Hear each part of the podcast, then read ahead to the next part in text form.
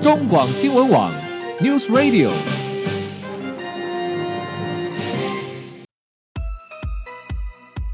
政治大人物、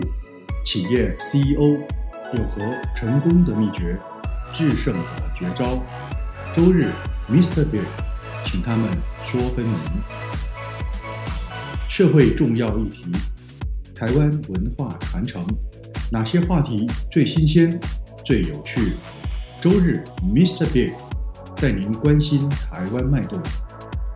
每周日下午三点零二分，跟着主持人郭志珍，您也是周日 Mr. Big。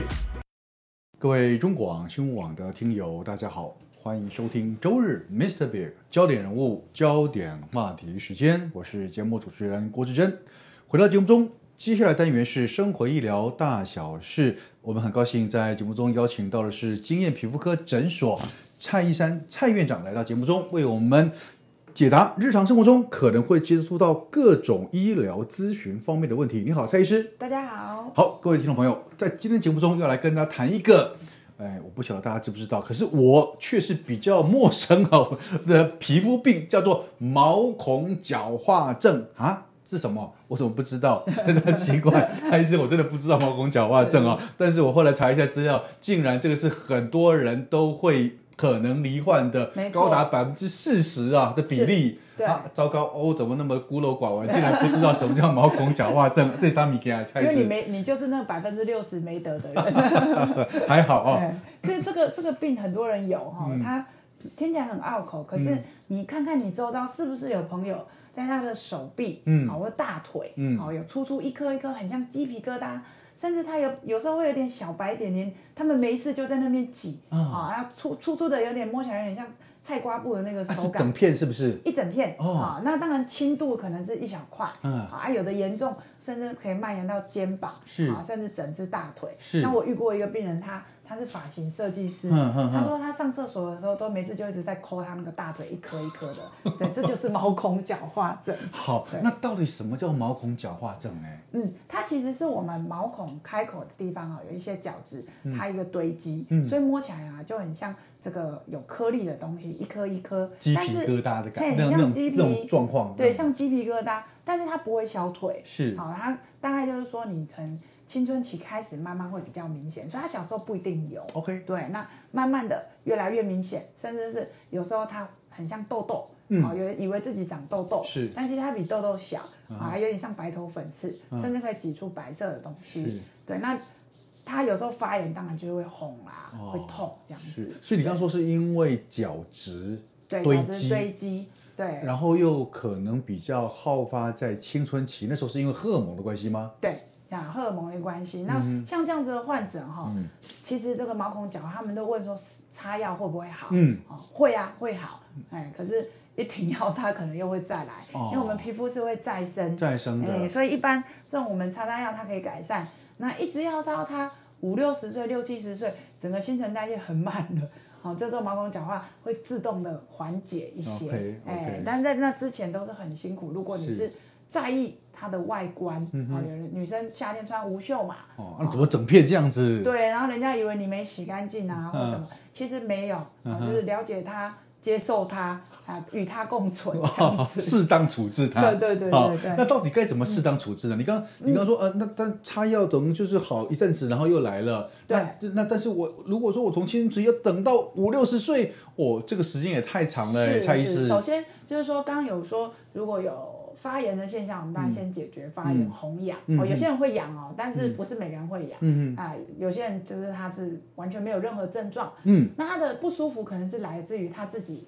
洗澡的时候、用磨砂膏，嗯嗯嗯或是洗澡巾去去搓洗它。是啊、其实你这样搓是没有用的，是不要搓了。是好，那医生会开这个促进角质代谢的药膏，嗯哦，A 酸类啊，水杨酸啊，嗯哦，这些或甚至是啊、你想要擦果酸类的，嗯，哦，来促进这个角质代谢，这是叫化学性焕肤。 OK 那我们这种比较鼓励，因为它效果比较深层。哦那如果说你是用什么磨砂膏啦，哦，自己做的粗盐呐、那只是表皮。对哦对对，那结果你真正深层容易堵塞的地方，并没有去做治疗，没有改善哦反而容易发炎。嗯哼哦，那只是我们刚刚说，因为皮肤会再生，所以这些药膏有擦的时候可以到很光滑哦，嗯非常光滑。可过一段时间，你慢慢停药之后，它这个角质堆积又会再复发。所以一般是嗯我会建议说，也不要这么悲观啦。我们夏天穿比较少嘛，是啊，这是夏天的时候可以擦擦药膏。是是啊，冬天啊休息一下这嗯样哼子。嗯哼，哎，您刚刚提到夏天、冬天这个东西，这个这个病跟季节有没有关系？有没有说在夏天比较容易发生，还是在冬天比较容易发生？是潮湿比较容易发生，还是干燥比较容易发生？夏天的话，因为我们会流汗，嗯啊，然后比较热，嗯，所以这些颗粒比较容易发炎。哦哎，那冬天其实它还在，嗯哦它、可能因为你，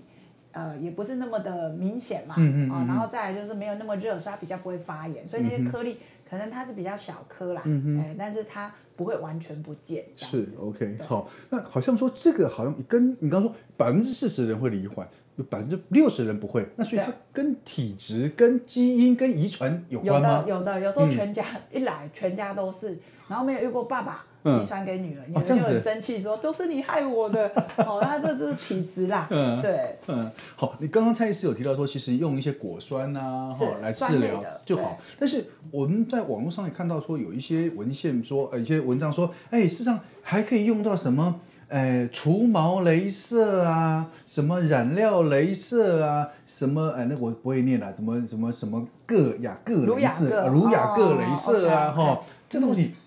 介推不推荐啊，蔡医师？哦我们如果说毛孔角化，刚刚说在手臂跟大腿，那有一类患者很特别，它蔓延到脸上了，嗯，好，那像这种我们就会比较积极一点治疗，因为脸天天都会露出来嘛，嗯哼嗯哼，那如果说它有伴随一个呃毛发也有一些状况的话，嗯那当然就是可以用除毛镭射来是一起做处理。是好，那如果说它有发炎的情形，刚刚有说啊、很红，甚至有血管增生，这时候才需要染料镭射，啊，嗯不然常规来讲，我常常跟我病人开玩笑说，钱省下来，我、手臂跟大腿，呃，就是。夏天擦擦药就好了嗯啦，不要花钱做太多的一个呃积极，太过于积极的，是因为啊像有的病人还很可爱，他为了要这个很光滑，用尽所有房间。嗯，刚刚有说什么抹粗眼呐、是是是哦结果你是要弄巧成拙。嗯哼哎嗯，哼所以其实有一些镭射可以啊，那我可能把它留在呃脸部，如果有毛孔角化一个状况的时候，我们再来进再行来处理哎好，对，那如果是呃，我确定是这样子的一个患者的话，那日常生活中，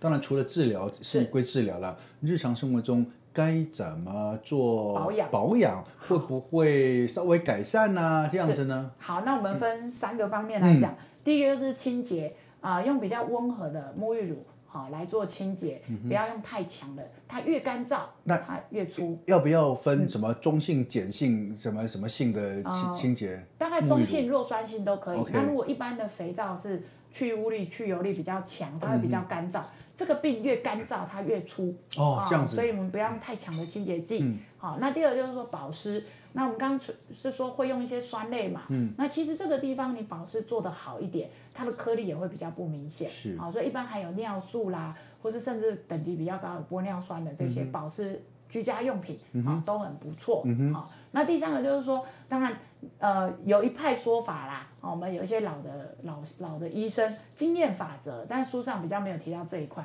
他们观察到一个现象，就是说，诶，这类患者很喜欢吃玉米，好、就是说。玉米对对对，那我实际临床上去看了，哎，还大概也是比率蛮高。就是说毛孔角化的患者又特别喜欢吃玉米，嗯那玉米里面有一些东西，可能它对角质代谢啊、会会加重。是啊那后来我们请这些病人，反正什么东西都可以吃嘛，那你玉米少一点，哎，的确它发炎的状况，哦啊，还有它颗粒感有稍微改善，是啊，那是甚是至是请他补充一点鱼油，是这样子也都有帮助。哎，但是不是说，但这个文献上面是还没有特别说已经有有一个嗯确实认验确认好好，好只是我们从临床上面观察一些比例上面来、哎对那我们来就会判断了哈。建议他说啊，你玉米看卖嗯家啊，然后那个鱼油可以补充，哎，的确效果也还不错，这样子。 OK，哎好，对其实呃， 这个这可能是跟真的是遗传跟基因体质有关了哦。是如果说真的碰到了，那也没办法啦。是那这时候只有认识他，了解了解他他，接 ，受他与他共存。是是。好，那今天时间关系，我们非常高兴邀请到的是金叶皮肤科诊所的院长蔡医生蔡医师，谢谢你蔡医师。谢谢。好，各位听众朋友，我们下礼拜同一时间再会了，拜拜。